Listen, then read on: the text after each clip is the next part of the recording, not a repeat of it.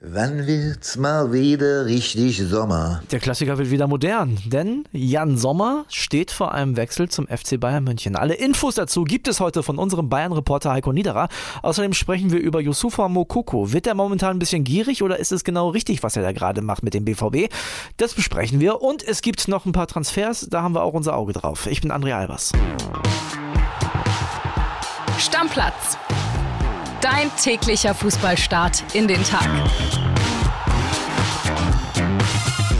Da sind wir wieder, Kili. Ja, Hallöchen. Und André, ich habe eine kleine Überraschung für dich, denn diese Folge ist eine ganz besondere Folge, auch wenn sie an einem Mittwoch erscheint. Na, erzähl. Es ist die 300. Stammplatzfolge in unserer jungen Geschichte. 300 Folgen Stammplatz. Also mich würde ja mal interessieren, ob es auch nur eine Person gibt, die alle gehört hat. Ich glaube nicht mal ich. Ich gehe stark davon aus, dass es jemanden gibt oder sogar ganz viele gibt, die alle Folgen gehört haben bis hierhin. Und ich sag mal so, unser einjähriger Geburtstag rückt ja auch näher. Nächsten Monat ist es schon soweit. Ja, wie aufregend, oder? Ein Jahr Stammplatz. Dürfte dann ja so, wo sind wir dann ungefähr? So bei 330? Mit, mit ein paar freien Tagen, die wir nicht Ja, haben? so in etwa, da werden wir dann ungefähr sein, ja. Ne, weil jetzt mittlerweile gibt es uns ja sieben Tage die Woche, Genau. ne? mit ein bisschen Pause zu den Feiertagen. Ja, und äh, Fußball ist ein schnelllebiges Geschäft, also gut, dass es uns so oft gibt, denn gestern haben wir noch über Kevin Trapp gesprochen und heute scheint klar, der Keeper bei den Bayern wird ein anderer. Ja, also Kevin Trapp hatten wir ja aber auch so schon prognostiziert, André, dass es sehr, sehr schwer vorstellbar ist, dass der von Eintracht Frankfurt zu den Bayern wechselt, diese höhere Ebene mit Konkurrenzkampf Neuer, über die wir gesprochen haben. Das schien schon alles sehr, sehr unrealistisch. Klar, Bayern hat es am Ende einzig und allein richtig gemacht. Sie müssen bei allen möglichen Kandidaten nachfragen, die sie auf der Liste haben, aber von daher sehr schnell abgebügelt dann auch. So, und wer es wird, weiß der Kollege Heiko Niederer. Wir hören rein. Wann wird's mal wieder richtig Sommer? Ja, äh, schöne Grüße aus München und wie ihr schon bemerkt habt, die große Frage in München natürlich, äh, wann wird's bei Bayern richtig Sommer, die, beziehungsweise übersetzt, wann kommt Jan Sommer aus Mönchengladbach?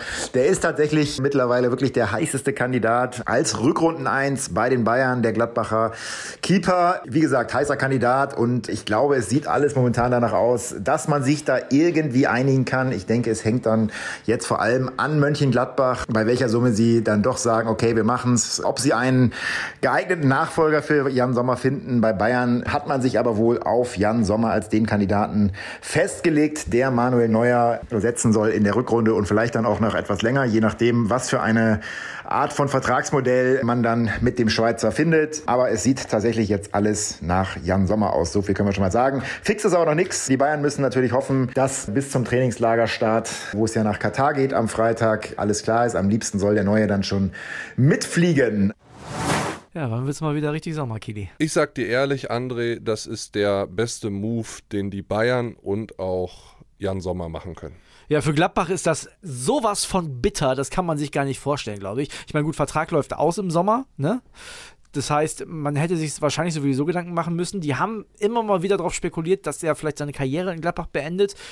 Ja, Jan Sommer hat für mich eine realistische Chance, viele Spiele bei den Bayern zu machen. Ob er Neuer verdrängt, weiß ich nicht in der neuen Saison, aber er hat auf jeden Fall, weil Neuer ja auch sehr verletzungsanfällig ist, eine realistische Chance, echt viele Spiele zu machen. Und ich glaube, die Bayern haben ein deutlich besseres Gefühl, und ich will ihm das nicht absprechen, dem Sven Ulreich, ne? Aber die haben ein deutlich besseres Gefühl, wenn da Jan Sommer am Tor steht. Ja, zu Recht. Und gucken wir uns das mal so an, aus dieser Perspektive mit Trapp, was sie da hätten machen können. Ja.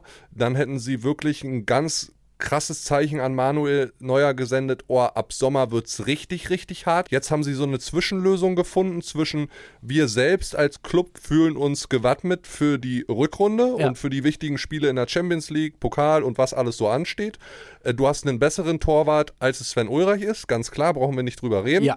Du hast aber auch die Perspektive Richtung Sommer, dass du Manuel Neuer ein Zeichen setzt, okay, du hast weiter die Chance als Nummer 1 zu spielen und ihm vielleicht sogar das Gefühl zu geben, du bist weiter die klare Nummer 1, wenn du wieder verletzungsfrei bist und auf deinem Top-Level agieren kannst. Wobei man sagen muss, dass Jan Sommer schon echt auch ab und zu in den letzten Jahren dicht dran war. Also der hat sehr, sehr gute Leistungen gebracht. Also das wird für Manuel Neuer nicht leicht. Vielleicht ist aber genau das das Ding, was Neuer auch im Hinblick auf die EM 2024 unbedingt braucht. Ja, kann ja sein. Der Altersunterschied zwischen ihm und Jan Sommer ist nochmal geringer als der zwischen Manuel Neuer und Kevin Trapp. Ja. Ja, Sommer ist jetzt 34 Jahre alt. Ich glaube, der hätte am Ende nicht das unfassbar Riesenproblem nach der Karriere, die er bisher hatte, sich als Nummer zwei auf die Bank zu setzen.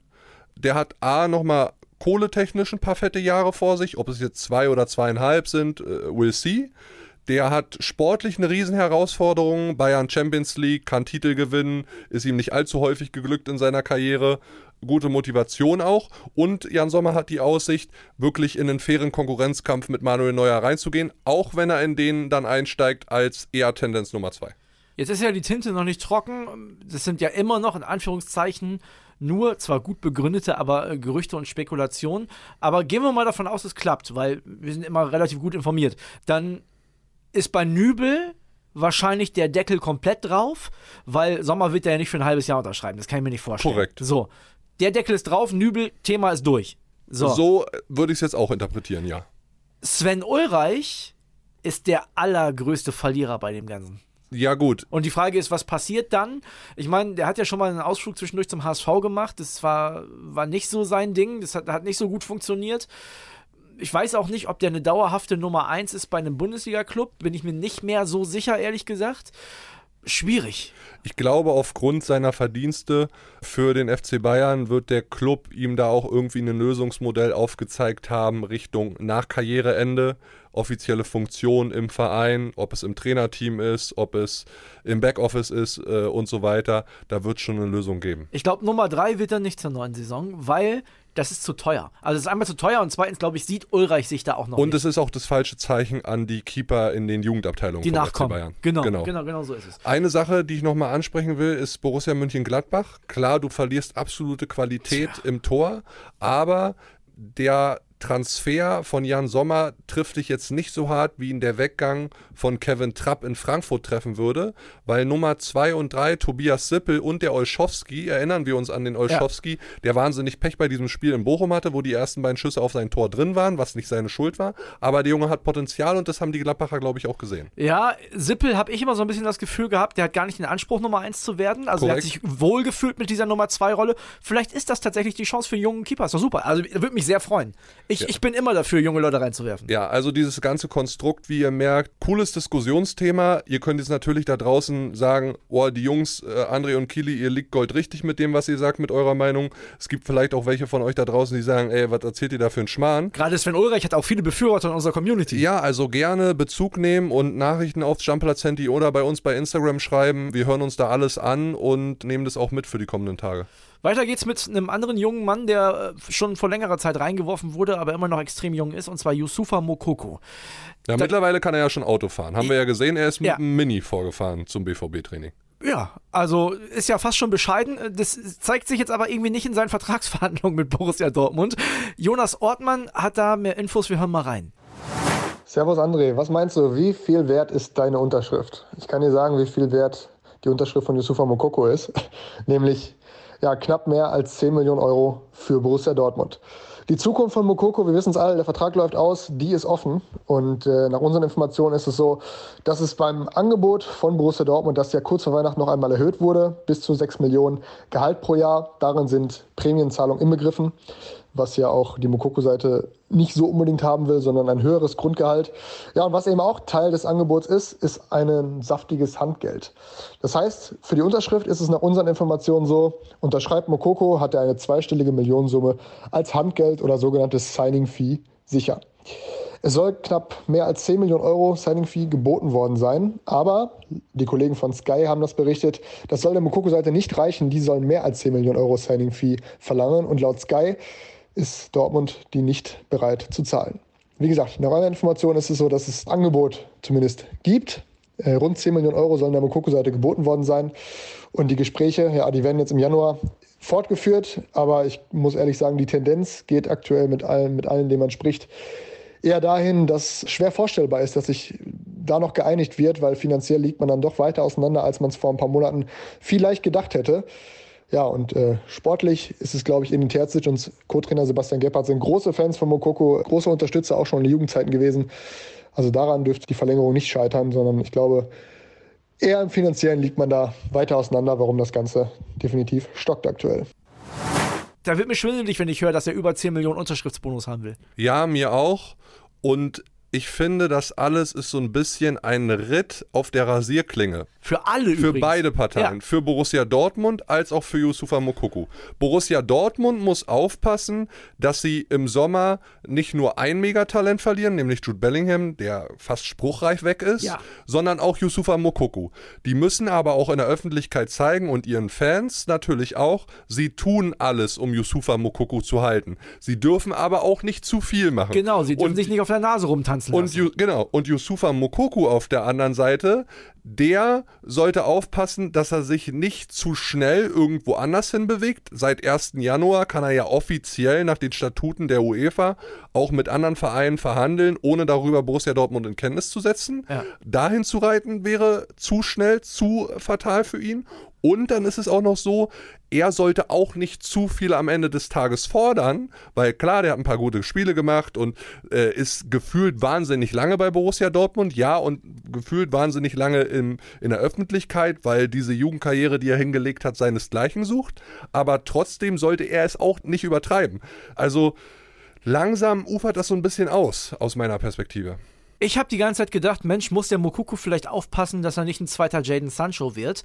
Nee, weil der war noch nie Jaden Sancho. Also die Leistung, die Sancho bei Borussia Dortmund gebracht hat, bei allem Respekt, Mokuku hat ein paar gute Spiele gemacht in der Hinrunde, da ist der aber ja noch Galaxien von entfernt. Yusufa Mokoko muss eher aufpassen, dass er kein zweiter Fiete ab wird. Ja, ja. Und jetzt zu früh irgendwo hingeht und sich da total die Finger verbrennt. So, stell dir vor, der wechselt jetzt, äh, keine Ahnung, Chelsea, London oder irgendwo anders hin und da geht gar nichts. Und dann war's das. Ja, genau so sieht's aus. Und so ist es ja für Fiete Ab am Ende des Tages auch gelaufen. Du darfst mich nicht vergessen, der hat sich ja noch nicht mal beim BVB so richtig durchgesetzt. Die haben nach der Krankheit von Alea sich noch Toni Modest geholt, weil sie ihm das nicht zugetraut haben, diese Rolle einzunehmen. Junger Mann, keine Frage, aber dann dazu kommen und zu sagen, 10 Millionen Unterschriftsbonus, die Borussia Dortmund ja scheinbar sogar bereit ist zu bezahlen, das ist mir zu wenig. Also, puh. Man muss aber natürlich auch zu seiner Verteidigung sagen, er hat die BVB-Bosse etwas Besserem belehrt, einfach weil sie ja Modest geholt haben und letztendlich hat dann Mokuku die Meriten aus dem Feuer geholt. Aber ich gebe dir recht, langsam sollte jetzt mal eine Entscheidung fallen, vor allen Dingen von Seiten Mokuku. Das Paket ist ja nicht schlecht. Nee, nee. Also 6 Millionen inklusive Prämien. Okay, jetzt will er ein bisschen mehr Grundgehalt, alles klar, geschenkt. Aber 10 Millionen Signing-Fee für eine Unterschrift und dann einen 4-5-Jahres-Vertrag. Und die zahlen das sogar. Du musst ja drüber nachdenken. 4 mal 6, 24. Also wir reden hier über ein Paket, was am Ende fast 40 Millionen Euro wert ist. Ja, und ich frage mich auch, äh, Für einen 18-Jährigen. Ja, ja, aber wann ist diesem 18-Jährigen denn die Idee gekommen, dass er schon so weit ist, woanders eine größere Rolle zu spielen? Mehr Geld zu verdienen, ja vielleicht, aber eine größere Rolle zu spielen. Also, sorry, aber wenn ein Verein für die Entwicklung eines Spielers gezeigt hat, dass er genau der richtige Verein ist, ist das doch Borussia Dortmund. Der kann ja mal bei Erling Haaland nachfragen, der kann ja mal bei Sancho nachfragen. Überall kann ja bei Bellingham überall mal nachfragen, wie die sich so beim BVB entwickelt haben und ob er glaubt, dass er mit 18, 18,5 dann im Sommer woanders äh, der beste Mann wird, bin ich gespannt. Er hat ja auch große Befürworter mit Sebastian Gebhardt im Verein, mit Edin Terzic als Cheftrainer im Verein. Und Yusufa Mokuku ist gut beraten, wenn er es äh, einfach nicht übertreibt, weil, wie du sagst, der BVB ist der beste Talente-Entwickler-Club in ganz Europa. Das haben andere auch schon realisiert. Auf der anderen Seite muss der BVB aber natürlich, wie ich es eingangs gesagt habe, auch maximal aufpassen, dass sie diesen Status Talente-Entwickler-Club nicht ewig beibehalten, sondern im Sommer aufpassen und gucken, dass sie Minimum einen von den beiden, Mokuku und Bellingham, im Kader behalten können. Na, aber und du- zwar langfristig. Du musst dir mal überlegen, mal angenommen, der unterschreibt einen Vierjahresvertrag, dann ist der 22, dann ist der immer noch am Anfang seiner Karriere. Also, ja, ich- bin gespannt, was da passiert. Ich befürchte fast, mein Bauch sagt mir, los, los.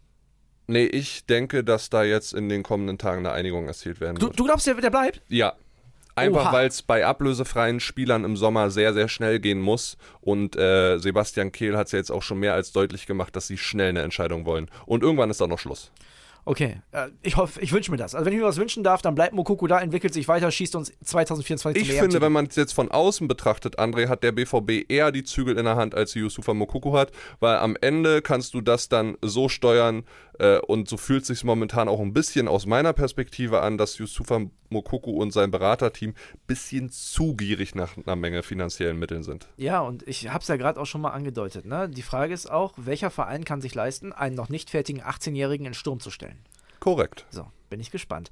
Ich würde sagen, wir gucken uns noch ein paar äh, Vertragsverlängerungen und Transfers zum Ende dieser Folge an, Kili. Wir haben zum einen die Verlängerung von Chris Kramer bei Gladbach, lustiger Tweet. Die Gladbacher haben dann einen Gruß an ZDF geschickt, bleibt bei Teilzeit. Ja, nur weil er da Experte ist. Genau, ne? genau, Also fand ich, fand ich sehr, sehr witzig. Also verlängert bei Borussia Mönchengladbach. Dann holt Augsburg ein Talent, und zwar Arne Engels aus Brügge, 19 Jahre alt, rechter Mittelfeldspieler. Ne? Für einen Appel und ein Ei, knapp 100.000 Euro soll der kosten. Hat in Brügge seine Sache sehr, sehr gut gemacht, beziehungsweise bei deren Reserveklub in der zweiten belgischen Liga hat er in der laufenden Saison in 15 Partien acht Tore gemacht. Der Junge ist ganz gut, ja. Dann haben wir noch nicht gesprochen über die TSG Hoffenheim und Kaspar Dolberg. Der kommt jetzt per Leihe aus Nizza. Und bei Dolberg ist immer so ein bisschen das Ding, der war ja mal ein Riesentalent. Dem haben die eine, äh, wie Mokoko auch, eine Weltkarriere vorausgesagt. Jetzt ist er 25 und hofft irgendwann mal diesen nächsten Schritt zu machen. Ja, er war ja zuletzt bis Ende des Jahres an Sevilla verliehen. Dann hat ihn Nizza zurückgeholt. Ich weiß nicht genau, ob die Leihe da ausgelaufen ist oder ob sie da so ein bisschen den Stecker gezogen haben. Jetzt weiter nach Hoffenheim. Ja, hat in der spanischen Liga gar kein Tor gemacht, nur eine Vorlage in vier Spielen, also hat auch keine große Rolle gespielt. In der Champions League immerhin in vier Partien eingesetzt worden, aber auch nur 107 Minuten dort gespielt, also wirklich nicht über die Bank hinaus sich etablieren können. Mal gucken, ob das in Hoffenheim unter Breitenreiter anders läuft, weil die ja auch zur finalen Hinrunde ja auch nicht mehr so die Sterne vom Himmel gespielt haben, wie sie es noch am Anfang getan haben. Ja. Das stimmt. Und man muss bei Hoffenheim aber auch sagen, da bist du jetzt auch nicht gleich gesetzt, weil die haben tatsächlich auch eine relativ gute Offensive. Also auch da wieder sich durchsetzen müssen. Alles ne? klar, ja. Und dann haben wir noch einen Berliner Club, nicht eine Unioner, sondern die Hertha. Die äh, holen gleich zwei Stürmer. Der eine ist noch nicht komplett fix, aber da sieht es sehr, sehr gut aus. Und zwar Fabian Reese von Holstein Kiel. Kann sowohl auf der Außenbahn als auch in der Mitte spielen. Würde ich eigentlich erstmal sagen, klassischer Union-Transfer.